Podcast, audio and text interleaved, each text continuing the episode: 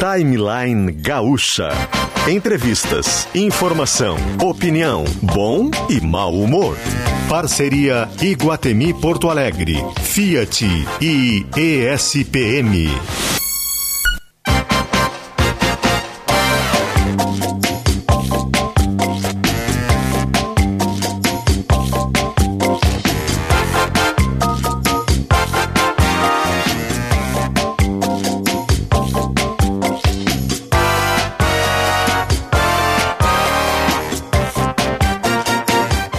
Kelly Matos. Sim, muito bom dia, 10 horas e 9 minutos, 10 e 9, começando mais um timeline com Iguatemi.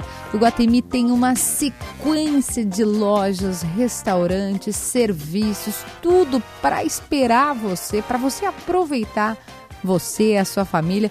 Estão te esperando? Não perca! Iguatemi está aqui com a gente, assim como Fiat. É a chance que você esperava essa chance chegou. Grande chance Fiat. Na Fiat, a redução de IPI é em dobro, com pronta entrega garantida. Consulte as condições em grandechance.fiat.com.br. Juntos salvamos vidas.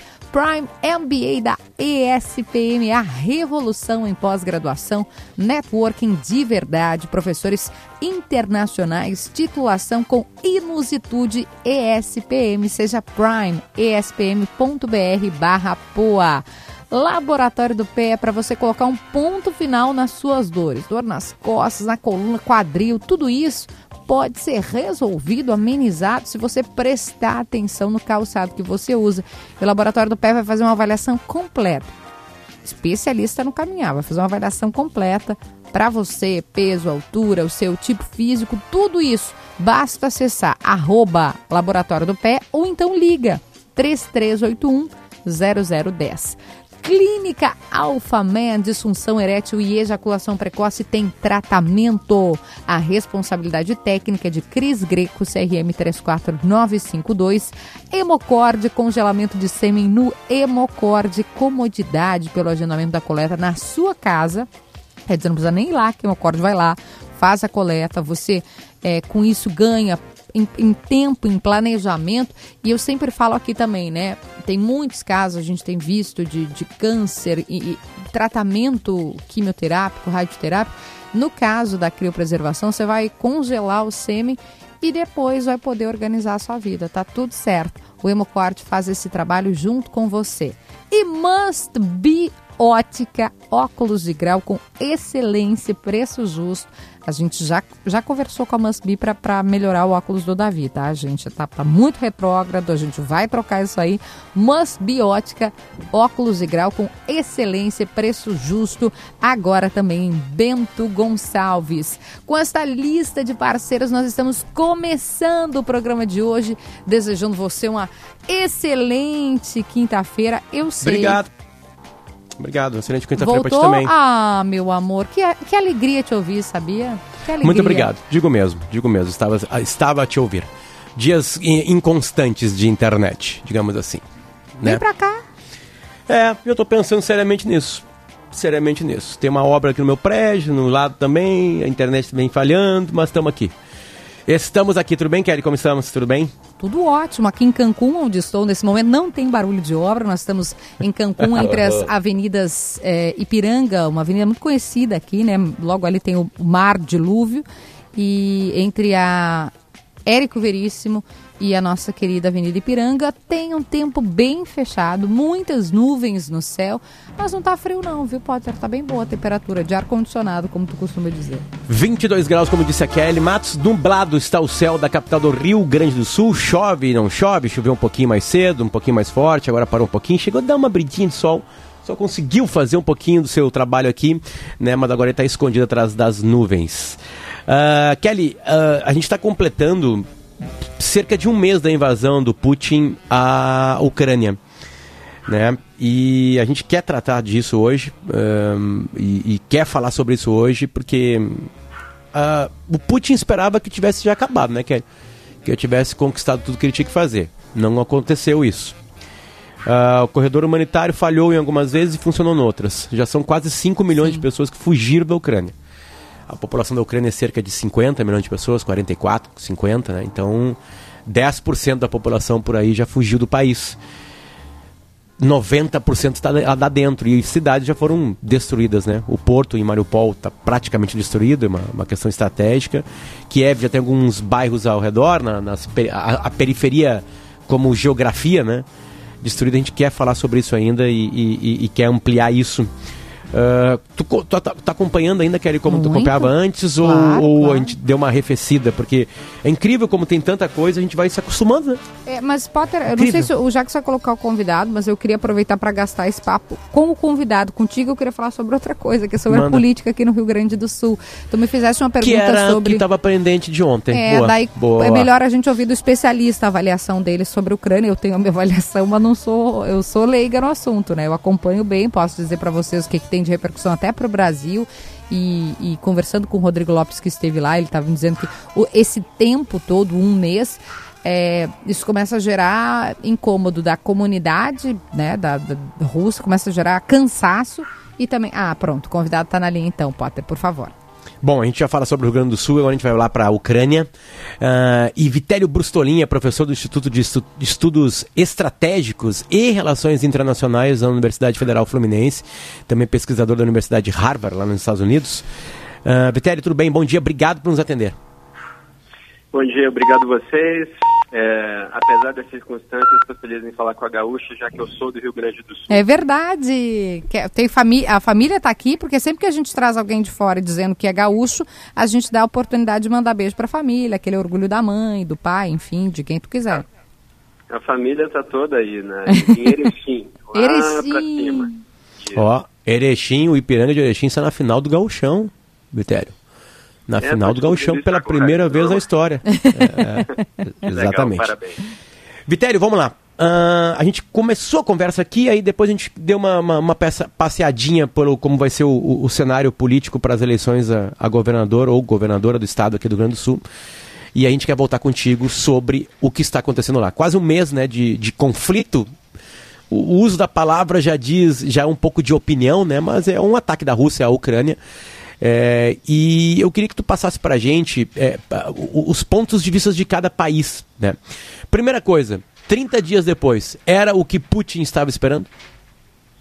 Eu vou começar com a questão do ponto de vista do conflito, porque pela Carta da ONU ele é uma guerra, é uma guerra de agressão prevista lá no artigo 27, parágrafo 3 da Carta da ONU. O Putin chamar isso de é, operação militar especial na Ucrânia não muda o fato de que é uma guerra de agressão, inclusive foi considerado dessa forma na ONU, já que dos 193 países membros, 141 votaram contra a Rússia, só quatro votaram a favor além da própria Rússia.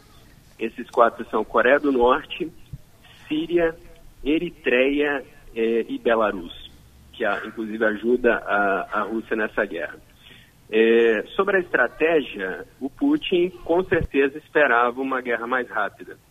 Ele fez uma, um ataque padrão, destruindo os centros de comando e controle da Ucrânia, deixando a Ucrânia cega e surda logo no início, destruindo sistemas de radar, por exemplo, a infraestrutura básica, os aeroportos, é, se apoderando de sistemas de distribuição de energia, é, usinas é, atômicas que são muito comuns na Ucrânia. É, logo no primeiro dia, os russos destruíram a capacidade de defesa naval da Ucrânia. Veja que a gente não fala da marinha da Ucrânia. A dominação do Mar Negro e do Mar de Azov são totais pelos russos.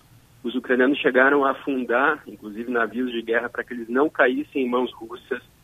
Os russos também neutralizaram a, a, o sistema aéreo de defesa da Ucrânia. A, gente não tem notícias de jatos da Ucrânia, embora alguns analistas digam que eles são operados na região oeste. É, drones são mais comuns de serem usados pela Ucrânia, mas ainda assim, é, a impressão que se dá, analisando os dados limitados que nós temos da guerra, é de que a Rússia tem o domínio aéreo. Por quê? Porque colunas de 60 quilômetros de blindados não são comuns na guerra. Ninguém faz isso na guerra porque seriam facilmente bombardeáveis por aviões, o que a Ucrânia não faz. Então, na verdade, os russos têm o domínio é, naval, aéreo e a Ucrânia se defende no domínio terrestre. A Ucrânia é, tem portanto, o seu exército defensivo com armas que desde 2014 eh, vêm sendo fornecidas pelos países da OTAN, especialmente pelos Estados Unidos. Note, por exemplo, que desde 2014 até 24 de fevereiro, quando começa o conflito, esta fase do conflito, eh, a Ucrânia tinha recebido 2,5 bilhões de dólares em armamentos. Esses armamentos são, em geral, armamentos defensivos são é, armas antitanque, como Javelin, que é um míssil que ataca os blindados por cima, onde a blindagem é mais fina. É, armas terra-ar, como o Stinger, por exemplo, que atinge aviões até 5 km de altura.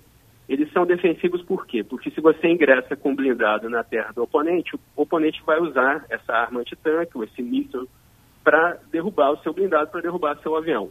Eles não são armamentos que poderiam ser usados pela Ucrânia invadindo o território russo, por exemplo, numa contraofensiva. Uhum. O que não aconteceria com os MiG-29 que a Polônia ofereceu é, para a Ucrânia, é, mas aí o Putin falou que não, se a, se a Polônia fizesse isso, a Polônia seria considerada zona de guerra, e aí a Polônia ofereceu, eram 24 MiGs operacionais, né, MiG-29, ofereceu que os Estados Unidos deixassem caças é, numa base na Alemanha para serem entregues é, para a Ucrânia. Os Estados Unidos ainda não concordaram com isso, não devem concordar, inclusive o Biden está é, hoje na, no leste europeu conversando com membros da OTAN, mas a decisão deve ser para novas sanções.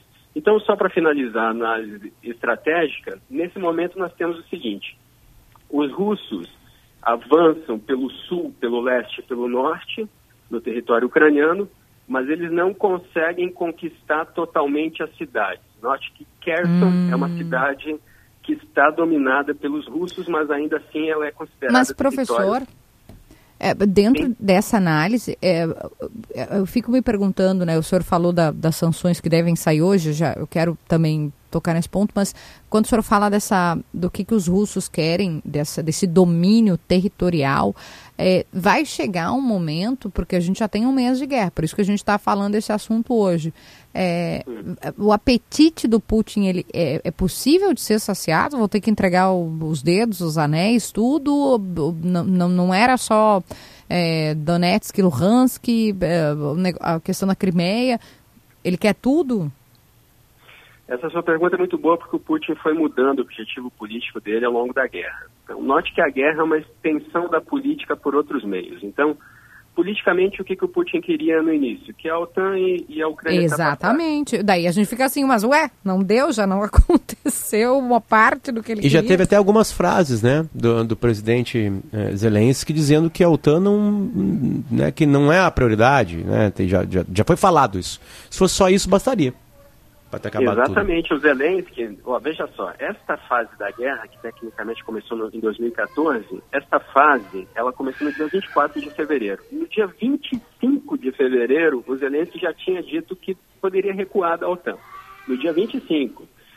É, agora, veja só, na prática, a OTAN não entraria em território ucraniano, a Ucrânia não faria parte da OTAN desde 2008. Por que 2008? Porque foi em 2008 que teve a guerra da Geórgia, que foi justamente porque a Geórgia queria ingressar na OTAN. Então a OTAN naquela época já engavetou esse convite para a Ucrânia. Então, veja, aí respondendo uma parte da sua pergunta, o objetivo não era a OTAN? Uhum. Pois é, então. Na prática, esse pedido da OTAN está engavetado desde 2008, mas tem mais um agravante. Em 2014, quando ocorre a anexação da Crimeia, é, a OTAN também não poderia mais aceitar a Ucrânia, porque é, a OTAN não pode aceitar territórios que sejam disputados em guerra. Sim, que, da fronteira, que é justamente o que está acontecendo, né? Pois é. E aí voltamos à sua pergunta. Aí o Putin muda o objetivo político. Daquelas forças que ele mandou para a fronteira, lá em março de 2021, para fazer exercícios militares, entre aspas, é, ele, no dia 24 de fevereiro, invade o território ucraniano com o pretexto de proteger as populações de Donetsk e Luhansk.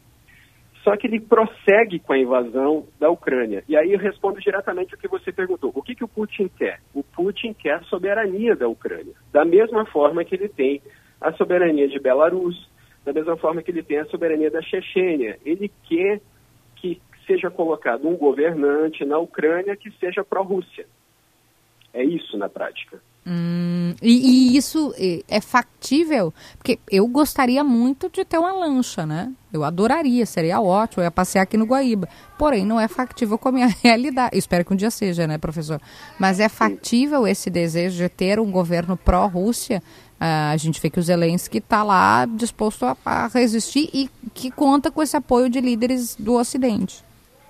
Então, essa sua pergunta nos leva de volta à estratégia ucraniana. Né? A gente falou da estratégia russa, que é destruir a infraestrutura básica, dominar as principais cidades da Ucrânia, o que não está conseguindo fazer por algumas razões. Tá? Eu vou terminar essa análise estratégica, a gente fala da política. Por que, que a Rússia não consegue dominar as principais cidades? Porque antes de entrar com blindados e infantaria, os russos precisam usar artilharia, ou seja, eles precisam bombardear a cidade. E aí tem cidades como Kharkiv, por exemplo, que ficam bem a leste da, da Ucrânia, bem perto da fronteira com a Rússia, que 60% dos prédios dela foram destruídos, mas as forças dentro da cidade continuam lá, porque os ucranianos escolheram se defender dentro da cidade, usando o terreno, usando a espera e a posição para fazer emboscadas. Os russos não conseguem entrar na cidade sem bombardear porque os blindados são emboscados. E a infantaria é emboscada também, porque os, os ucranianos têm fuzis e munição. Então, nem Kharkiv caiu. É, Mariupol, por exemplo, que é atacada tanto por artilharia quanto por forças navais, porque fica ali na beira do Mar de Azov, Mariupol teve 80% dos prédios destruídos. Os ucranianos vão para abrigos subterrâneos, as bombas caem, eles saem dos abrigos e continuam defendendo a cidade. E aí nós temos uma estratégia que é o defensor não sai das cidades, o atacante não consegue avançar no território porque as cidades não caem. Isso é estratégia chamada queda pela manobra. Você avança e você sitia as cidades e espera que elas caiam por falta de suprimentos, por falta de calefação, por falta de energia elétrica, por falta de tudo. Só que isso não está acontecendo na Ucrânia ainda. Então, fechamos essa parte da estratégia. Vamos voltar para a política.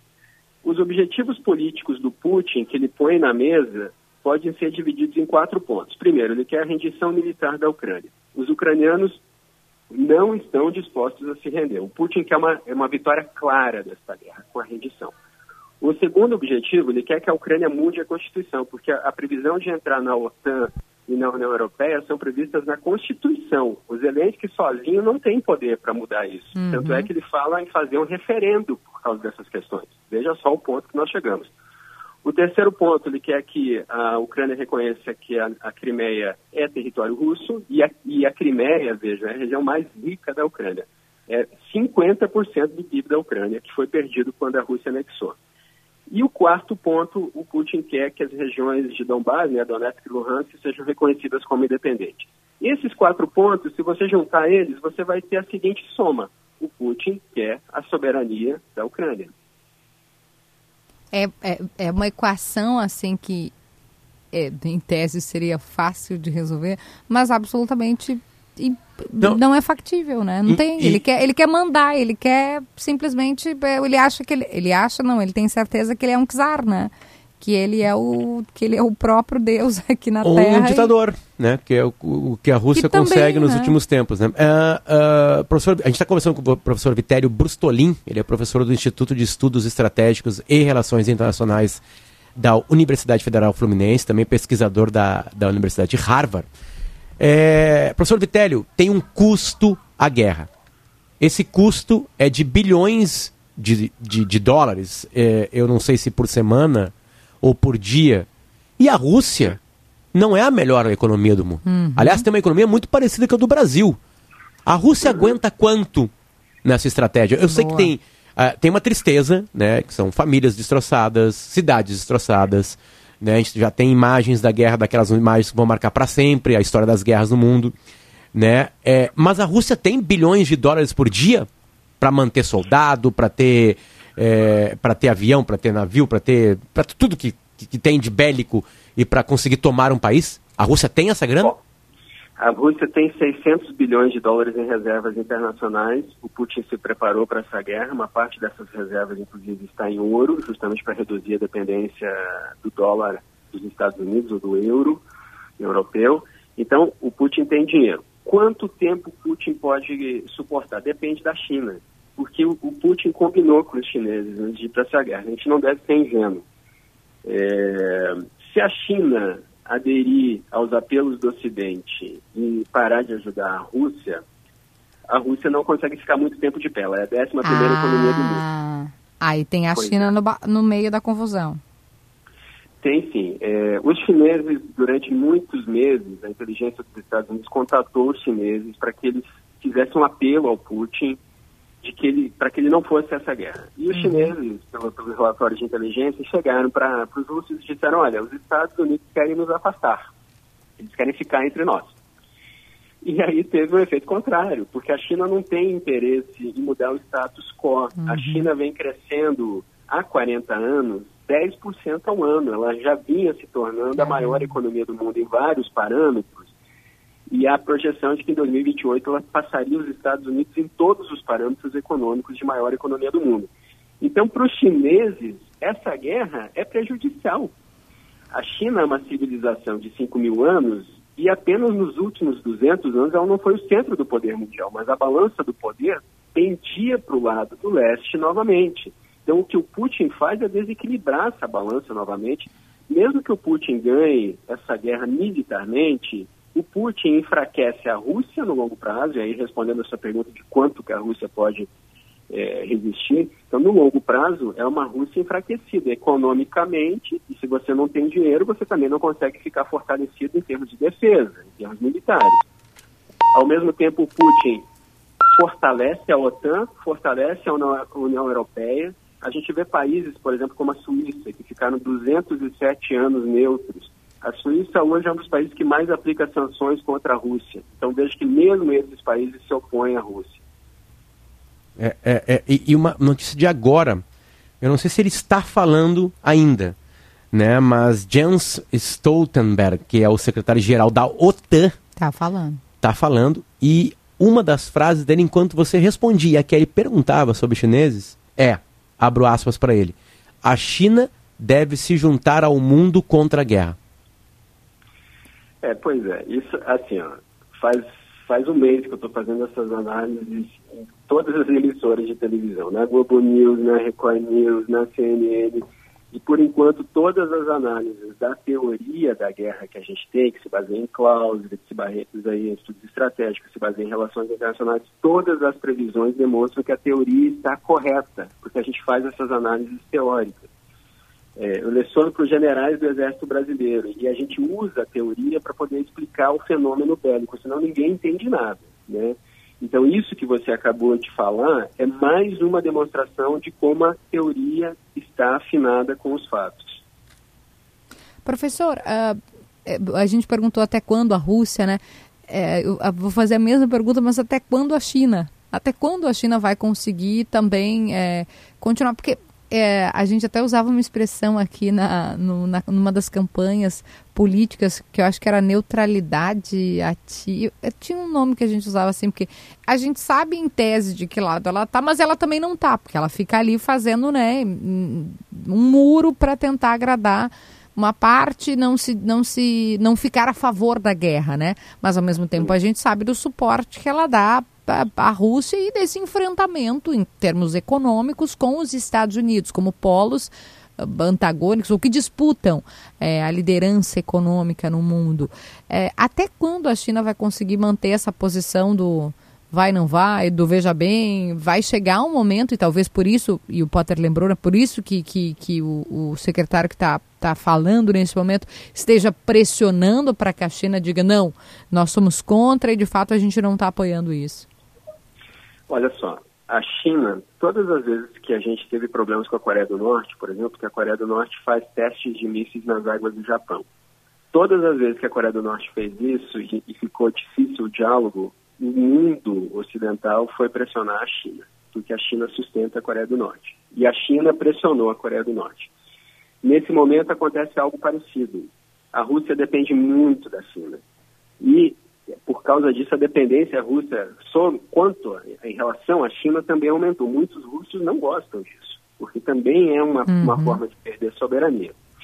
Então, isso é uma coisa. A outra coisa é, o mundo inteiro precisa da China nesse momento. A China é a maior economia do mundo, como eu falei, em vários parâmetros, é o maior parceiro comercial do Brasil. Faz muito tempo que, o, que os Estados Unidos se tornaram o segundo maior parceiro comercial, que a China passou. Então, um problema, aplicar sanções à China, por exemplo, como a gente aplica Belarus, líderes de Belarus, ele tem sanções pessoais contra ele, contra a esposa dele, porque ele apoia a Rússia. O território uhum. de Belarus foi usado pelos russos para invadir a Ucrânia. Isso contra a China seria impensável, porque o prejuízo para o mundo inteiro seria gigantesco. Para vocês terem uma ideia, quando houve a invasão da Crimeia em 2014, as sanções econômicas impostas à Rússia, logo no início, impuseram um prejuízo de 100 bilhões de euros aos países da Europa. Porque todo mundo sai prejudicado por essas sanções pressionar. Professor. A gente lhe perdeu quando o senhor disse todo mundo sai prejudicado por essas sanções, que de fato é a maneira que, que o Ocidente tenta asfixiar, uma... né, professor? Professor, Perfeito. deu um pequeno corte no seu, no, na, na sua resposta, nessa última resposta. É, o que eu dizia é Todo mundo perde com as sanções. Isso, foi quando Todo parou. mundo perde com as sanções, mas a, as sanções são necessárias. Porque se a gente não usa sanções econômicas, a gente vai usar o quê? o próximo, a próxima carta na mesa é o ato de força. É os países se envolverem diretamente na guerra, porque agora a OTAN fornece armas, mas não, não, não agride os russos, ou não tem confronto direto com os russos. Se isso acontecer, se a OTAN entrar diretamente nessa guerra, o que nós temos na prática é a Terceira Guerra Mundial, que é exatamente isso. É uma guerra com vários países do mundo envolvidos. É, é uma questão. Professor, a pergunta que que a gente é obrigado a fazer, né? E o senhor não é obrigado a responder. Quando é que vai acabar a guerra? Então, me fizeram essa pergunta aí do Rio Grande do Sul faz uns dois dias. E eu recomendei para a pessoa que perguntou que, junto com a resposta, ela faça um jogo na Mega Sena, porque é uma aposta. Ó, eu vou te responder, te responder de uma outra forma. Neste momento é muito difícil que a guerra acabe, porque o que o Putin quer o Zelensky não consegue resolver sozinho, uhum. tá? O que os, os, russos querem é uma demanda muito alta, como nós vimos aqui, a soberania da Ucrânia. É, para o Ocidente é muito ruim a ideia de uma terceira guerra mundial, ninguém quer isso, ninguém mesmo. É, e para os russos eles não podem perder essa guerra. Eles entraram nessa guerra, como a gente diz, né? Eles queimaram seus navios. Eles entraram, eles não tem como sair dessa guerra sem uma vitória. E por enquanto eles estão muito longe de atingir essa vitória, como a gente viu por causa dos entrados logísticos, dos avanços estratégicos no território ucraniano. Tem uma, tem uma, uma crítica que se faz da parte da imprensa, por parte do público, de por que, que a gente dá mais tem, tem uma, uma obra aqui pertinho, tá, gente? Desculpa, ela vai participar agora da pergunta. É, por que, que a gente dá mais bola para essa guerra, professor? Né? É, a, a gente responde de uma maneira mais certeira quando a gente fala que, olha, tem um potencial atômico aí. Né? A principal potência atômica do mundo está atacando outro país e quem está brabo também tem potência atômica.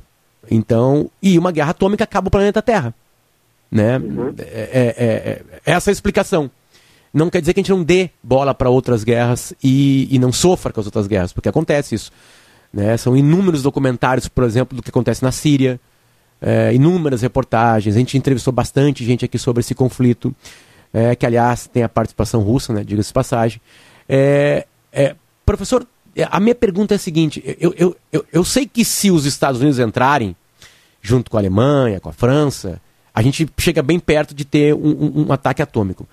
A minha pergunta é se, sozinha, a Rússia, cansada da guerra, não pode ela realizar alguma coisa assim na Ucrânia. Tá, então eu vou começar fazendo um ajuste na sua pergunta. Veja Por só. Por favor. Este é o maior conflito que nós temos desde a Segunda Guerra Mundial. A gente teve outros conflitos? Tivemos. O século XX foi o século sangrento, como Robert Ball chama. Primeira coisa. Segunda coisa, em 1962 nós ficamos perto de uma terceira guerra mundial atômica, na crise dos mísseis em Cuba. Este evento é o que nos aproxima mais de um conflito militar nuclear desde 1962. Então, isso já dá o tamanho da importância da guerra. Aí nós temos um uma outra questão, a estratégia atômica. Por que que durante mais de 70 anos houve o que nós chamamos de dissuasão nuclear? Ninguém ataca ninguém nuclearmente. Pelo seguinte aspecto, quem faz um ataque atômico, no primeiro ataque, no primeiro lançamento de mísseis, tem que ter certeza de que vai destruir toda a possibilidade do oponente revidar. Porque se há possibilidade do oponente revidar, os países se autodestroem. E qual é o problema disso? Então, no primeiro ataque, você teria que destruir todos os locais lançadores de mísseis é, atômicos do oponente. O problema é que muitos desses locais são submarinos atômicos espalhados pelo mundo inteiro e a gente não sabe onde eles estão. E eles são extremamente silenciosos e furtivos. Não faz muito tempo que um submarino nuclear russo entrou no Golfo do México ficou na beira da Flórida e os americanos só perceberam que ele estava lá quando estava saindo então, o ataque atômico, ele é muito improvável porque os atores ainda têm racionalidade e eles não querem que seus próprios países sejam destruídos no processo. Esse é o ataque estratégico. Existe o ataque tático, que é pequeno, que é no campo de batalha. Os russos têm uma doutrina chamada escalar para apaziguar. Essa doutrina prevê o uso de uma arma atômica pequena, de meio quiloton a 5 quilotons, que destruiria uma coisa pequena, um prédio, por exemplo. Tá? E usar essa arma em algum momento quando estivesse perdendo a guerra ou tendo dificuldade de avançar. E aí o mundo inteiro olharia para a Rússia e diria: nossa, vocês estão usando armas nucleares, vão parar e vão tentar chegar a um acordo de paz aqui. Só que existe uma possibilidade tremenda de haver erros de cálculo aí. O mundo pode não ter essa reação. O mundo pode olhar, não, vocês estão usando armas atômicas, agora a gente vai acabar com vocês. E aí começa a terceira guerra mesmo. E tem outros fatores. Primeiro, a China é contra o uso de armas atômicas como agressora. Ela, só, ela usa as armas, a China tem 350 ogivas. Estados Unidos e Rússia juntos têm 92% das armas atômicas do mundo. 100 mísseis atômicos dos Estados Unidos estão na fronteira com a Rússia, em países da OTAN. Os russos sabem disso. Os russos também têm armas atômicas na fronteira leste, a oeste, aliás, da Rússia com a Europa. Então, veja, é, a China não aceitaria o uso de armas atômicas de forma agressiva, atacar primeiro. Então, provavelmente, os russos perderiam o apoio chinês. E só para tranquilizar os ouvintes, a inteligência dos Estados Unidos vigia os depósitos de armas atômicas táticas da Rússia, que são essas armas pequenas para destruição de um prédio, por exemplo, e até agora não há nenhuma informação de que essas armas tenham saído dos depósitos. Ok. Mais tranquilos respiramos agora, professor. Muito obrigado.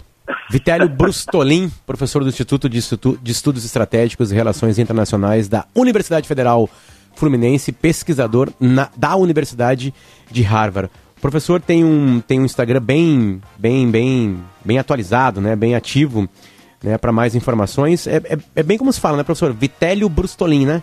Acho que não tem nem. É bem como se fala. Eu só vou complementar uma parte que você me apresentou, professor daqui, professor de lá, e um gaúcho orgulhoso por ser gaúcho, especialmente por ser de Erechim. De uma terra maravilhosa que é Erechim. Muito Perfeito. obrigado. Obrigado, professor. Volte sempre, a gente vai precisar do senhor mais vezes aqui. Obrigado, será um prazer. Perfeito.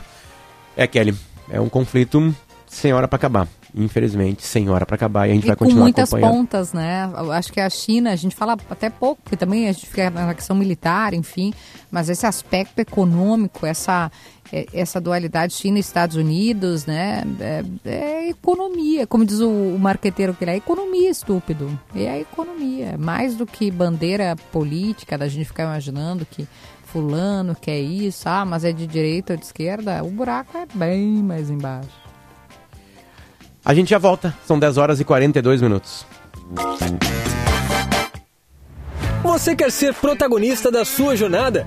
O Prime MBA SPM é o seu espaço. Exclusivo método Learning by Doing, em que você se desenvolve de forma integral. Professores internacionais, aulas com gestores de grandes marcas, networking de verdade. Tudo isso com a titulação e inusitude ESPM.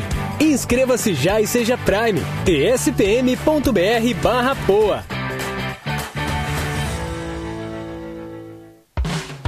Sabe aquela chance que você tanto esperava? Chegou! É a grande chance Fiat. Aproveite para comprar o seu Fiat Mobilike Zero com redução de IPI em dobro e pronta entrega garantida. Mais agilidade no trânsito, economia e praticidade em um carro compacto por fora, mas com muito espaço interno. Não perca essa chance. Passe em uma concessionária Fiat ou consulte as condições em grandechance.fiat.com.br. Juntos salvamos vidas. Porto Alegre 250 anos, cidade da nossa vida. Participe das comemorações do aniversário da cidade. Confira o evento. Dia 26, sábado às 11 horas, tem a solenidade de entrega do Passo Municipal para a Secretaria da Cultura, com apresentações musicais no Passo e bolo comemorativo no Largo Glênio Pérez. Participe. Prefeitura de Porto Alegre. Mais cidade, mais vida.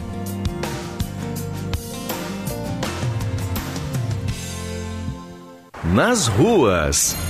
Faça um test drive do New City Hatchback na Honda Kaizen RS. Carros à pronta entrega. Saiba mais em kaizenrs.com.br. Juntos salvamos vidas. Retornando com atualizações do trânsito, eu trago informações da 040 para quem tá vindo à capital, tá vindo aí de Viamão, encontra trânsito rodando. A gente teve um acidente na manhã de hoje, uma saída de pista, mas que não gera mais problemas. Faça o test drive na New City Hatchback na Honda Kaizen RS.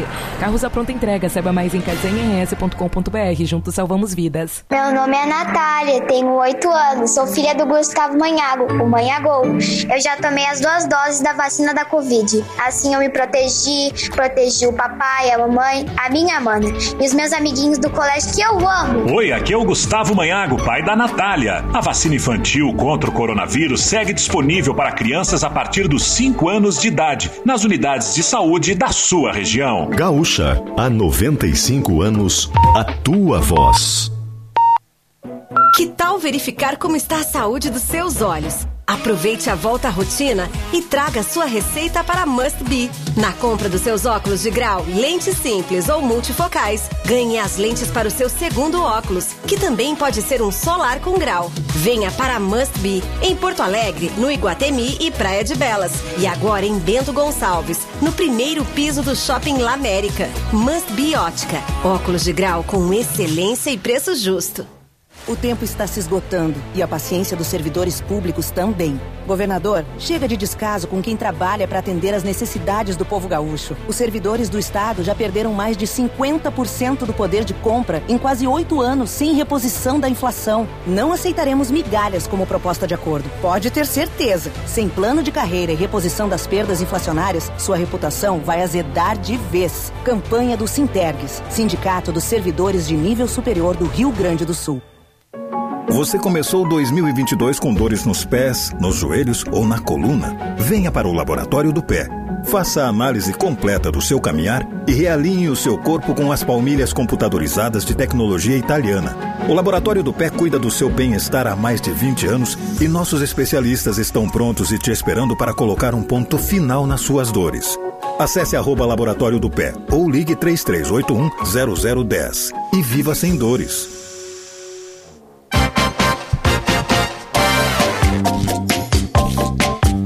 Estamos de volta quinta-feira, 24 de março de 2022, 10 horas e 46 minutos. A temperatura agora é de 22 graus. O céu está nublado na capital do Rio Grande do Sul. E este aqui é o Timeline. O Timeline está de volta e está de volta junto com o Iguatemi. O Iguatemi tem várias e várias lojas. É um compêndio, como eu falo, né? De, de lojas diferentes para todos os gostos. Um passeio, milhares e milhares de pessoas passam pelo Iguatemi todo dia. Você vai encontrar ofertas, vai encontrar o que você bem imaginar. A gastronomia de alta classe vai ter. Né, vai ter vai ter loja para o que você quiser e o Guatemi está com a gente aqui, certo? Grande chance, grande chance Fiat, redução do IPI em dobro e pronta entrega garantida. O site é grandechance.fiat.com.br e Prime MBA ESPM, a revolução em pós-graduação, networking de verdade, professores internacionais, titulação que nos estude ESPM, seja Prime, espm.br barra POA e a gente muda de S, por favor, Augusto, para Must Biótica para Hemocord, para Clínica Alphaman e para Laboratório do Pé. Matos. Que delícia, né? Ai, é, gente. Aí dá uma relaxada, né? Já dá, a gente fica um pouquinho mais leve. Assuntos pesados, a gente vem com assuntos mais leves. Kelly, O Tiziano já está na linha. Eu quero aproveitar que o Tiziano já dê bom dia pra gente aqui. E tu explique pra mim e pro Tiziano algo que a gente tá dois dias tentando falar. né? Que é o quadro, né? Nossa, que, Potter. que Tiziano Osório vai encontrar no primeiro turno pra votar a governador ou governadora do estado do Rio Grande do Sul. Tiziano, primeiro, bom dia. Tudo bem? Bom dia. Bom dia. Agora, agora aquele Matos vai dar pra gente que se a eleição fosse domingo, quem estaria concorrendo? Eu vou só, eu vou botar no cronômetro aqui para fazer em um minuto, tá, Tice? Valeu. Seguinte, gente, a, a última Tá bom. informação de hoje, que é importante a gente dizer, é que o deputado Gabriel Souza, do MDB, já colocou o seu nome para concorrer e ele deve ser o candidato do MDB. Por que, que isso é importante? Porque tem uma disputa interna do MDB, o MDB é um- é um partido forte aqui no Rio Grande do Sul, tem várias prefeituras, e tinha uma disputa, o nome seria do Alceu Moreira, que divulgou uma carta ontem bem indignado, né, com, com- segundo ele, com a forma como foi conduzido o processo, e esse era um nome que faltava, com quem o MDB vai concorrer. A gente tem desse lado uma peça super importante, mas outras peças que são importantes no processo. Na base bolsonarista, nós temos duas candidaturas e que vão disputar o mesmo eleitorado, Onix Lorenzoni e Luiz Carlos Reis. Surgiu até nos bastidores um movimento, né, vazado ali dentro do Palácio do Planalto para dizer que não, o Reis vai para o Ministério da Agricultura. O Reis rechaça essa possibilidade. Ele quer muito ser governador e também por um partido que é o PP, que tem muitas prefeituras. Passou de um minuto. Ah, definiço- outra definição. Perguntam: Eduardo Leite vai concorrer à reeleição? Absolutamente. Ó, se fosse hoje, eu tivesse que apostar a fichinha, não vai. Não vai concorrer à eleição, ele disse isso na campanha e não está disposto a isso. Ele deve tomar a decisão amanhã, acho que é essa semana ainda, sobre se vai concorrer à presidência. Pelo PSD, migrando para o PSD, ou se fica no PSDB e daí ele renuncia para, no caso do Dória desistir, o que é também absolutamente improvável que o Dória desista. Mas o Leite não, cor- não concorrerá. Kelly, no, no campo da esquerda. A gente tem o Beto Albuquerque colocado, né? Não sabemos se ele vai de fato ou se daqui a pouco compõe como vice de alguém. O Edgar Preto pelo PT, e aí tem o, é um palanque para o Lula, principalmente por isso que essa candidatura está aí, que deve ter a Manuela Dávila como candidata ao Senado. É mais ou menos por aí, Potter. 1 minuto e 50, fechei. Mas tá ótimo, né? É quase impossível passar muita informação É, assim não tem em um como minuto, falar né? todos, né? É e isso a gente verdade. tá falando, lembrando, alô, Justiça Eleitoral, como pré-candidaturas, não tem nada homologado. E aquele personagem que já falei pra vocês, que é Romildo Bolzan. É, ele disse que não vai, ele falou comigo, me ligou, falou, não, Kelly, hoje com o Grêmio desse jeito, mas eu não descartaria. Se eu tivesse que apostar no, no jogo, aí, Ticeno Osório, é uma possibilidade. O, o PDT quer muito, mas quer muito e tá fazendo força para que ele seja. É, isso foi falado às 10 horas e 50 do dia 24 de março de 2022, uma quinta-feira, com Porto Alegre nublada, com 23 graus. E o que, que a gente vai ver neste final de semana, Tiziano Osório? Então tá, eu trouxe aqui ó, uma bomba, uma boa e uma lista. Tá? Adoro. A bomba que estreou, a bomba que estreou é o Ambulância, um dia de crime, que é o novo filme do Michael Bay, o mesmo do Armageddon, dos Bad Boys, da franquia Transformers, tá? Eh, é, um, é, um- é uma refilmagem de um filme dinamarquês que é estrelada pelo Jake Gyllenhaal, pelo Yahya Abdul Mateen II, que ganhou o Emmy pela minissérie Watchmen, que estava no ano passado no A Lenda de Candyman, e pela Eiza Gonzalez, que é uma atriz mexicana que trabalhou no Em Ritmo de Fuga. Tá? É, é- o filme é o seguinte, os- o, o Jake Gyllenhaal e o Yah- Yahya são dois irmãos adotivos, que um deles é certinho, né, é veterano de guerra, o outro tem negócios escusos, e aí o, o certinho precisa de um dinheiro para pagar a cirurgia da esposa e acaba aceitando participar de um assalto a banco com, com o Jake Gyllenhaal. E aí, bom, daí é aquela coisa, surgem muitos imprevistos, muitas cenas de ação desenfreada, muita câmera lenta, muita imagem de drone, né? Parece que o Michael Bay eh, ganhou um novo brinquedinho resolveu usar até nas cenas mais banais assim, tem, tem o drone assim. É, esse tem coluna minha, minha em GZH que o título é justamente esse: Socorro, chame uma ambulância para salvar esse filme. tá? O outro, o outro filme bom daí que é completamente diferente, né? Casualmente tem um, um parentesco geográfico assim, que é o A Pior Pessoa do Mundo, tá? Que é um filme da Noruega está concorrendo ao Oscar de melhor filme internacional e também ao Oscar de melhor roteiro original. Tá? Esse está estreando só no Espaço Bourbon Country e no GNC Moinhos, tá? é um filme sensacional, assim. Ele é uma subversão das comédias românticas, né? E faz um retrato dos millennials, né? A, a protagonista é uma, uma é a, a Júlia, que ela é inconstante, né? Ela primeiro ela acha que ela quer ser medicina, depois ela acha que vai ser psicóloga, aí ela se descobre como fotógrafa, acaba como uma vendedora em uma livraria. E nesse, nessa jornada dela ela também se envolve primeiro com um cara bem mais velho, que é um quadrinista de já com seus 40 anos, mas aí depois ela encontra numa festa um cara mais ou menos da idade dela, começa a flertar com ele. Então ela está sempre é, infeliz com consigo mesma, né? E ao mesmo tempo uh, não sabendo como, como lidar com essa situação. É um filme bem interessante a divisão dele, porque ele é dividido em um prólogo, 12 capítulos e um epílogo, né? E, e termina, uma dica assim, não é spoiler, tá? Termina tocando uh, Águas de Março, do Tom Jobim, mas na versão Olha. em inglês, né? Na voz do John Garfunkel. Coisa linda. E a listinha? Essa, essa, eu, essa eu não escrevi. A listinha é a seguinte, uh, bom, tem uma, temos um aniversariante essa semana, né? Porto Alegre fazendo 250 anos. Então eu acabei de publicar em GZH uma lista com 14 filmes para festejar os 250 anos de Porto ah, Alegre. que legal! Por que, né? Por que 14? Bom, fechou 14 porque foi, foi o que tinha para a gente conseguir, né? Porque a, a, questão é a seguinte, tem, tem uma programação especial na Cinemateca uh, Capitólio e também na Sala Eduardo Hirtz, da Casa de Cultura Mário Quintana, incluindo uma sessão com debate do Cão Sem Dono no domingo, tá? Lá tem o serviço direitinho da minha coluna. E mais as opções que eu encontrei no streaming, né? Ou, ou filmes que também vão ser exibidos no cinema e tem no streaming. Caso do, para mim, que é um, já é um clássico do cinema gaúcho, O Homem que Copiava, né? Uhum. Que é um uhum. filme totalmente de Porto Alegre, mas ao mesmo tempo não tão de Porto Alegre, né? Porque o, o Jorge Frutado tem essa, esse hábito de bagunçar a geografia da cidade, né? Então, a história se passa no quarto distrito, lá na Zona Norte, né? Tem o, o Gondoleiras, por exemplo. Mas a, a lojinha onde trabalha a, a, personagem da Leandra Leal foi, era, uma, uma, era uma lojinha que fica ali na esquina da Lima Sim com a Venâncio Aires. Com a Venâncio Aires, E a exatamente. livraria onde o personagem... É, é, era a antiga Casa Elza, né? E a livraria onde o... o papelaria, livraria onde o, o personagem Lázaro Ramos, né? Ele falsifica notas de 50 reais na máquina Xerox, né? É a célebre baiadeira ali no Bonfim tá na coluna de Tiziano Osório. Tiziano? Entra em GZH e coloca ali que tudo que o Tiziano fala aqui, ele também escreve, deixa mais detalhes. Ah, como é, como é, como é que é o nome daquela série que o Tiziano falou lá, que não era para ver, que era uma bomba, do filme que era uma bomba? Tem coluna do Tiziano Osório lá explicando melhor. certo? Kelly? Não, eu ia te dizer que a gente está celebrando os 250 anos de Porto Alegre essa semana, né, sábado, e na semana que vem a gente está celebrando os 260 anos de Luciano Potter. Exatamente. Então a gente quer uma Quinta-feira, exatamente. Dia Uma 31. lista de filmes que combinam com o Potter. Exatamente. É isso. É, Estamos encomendando tá. ao vivo aqui. Sem me perguntar.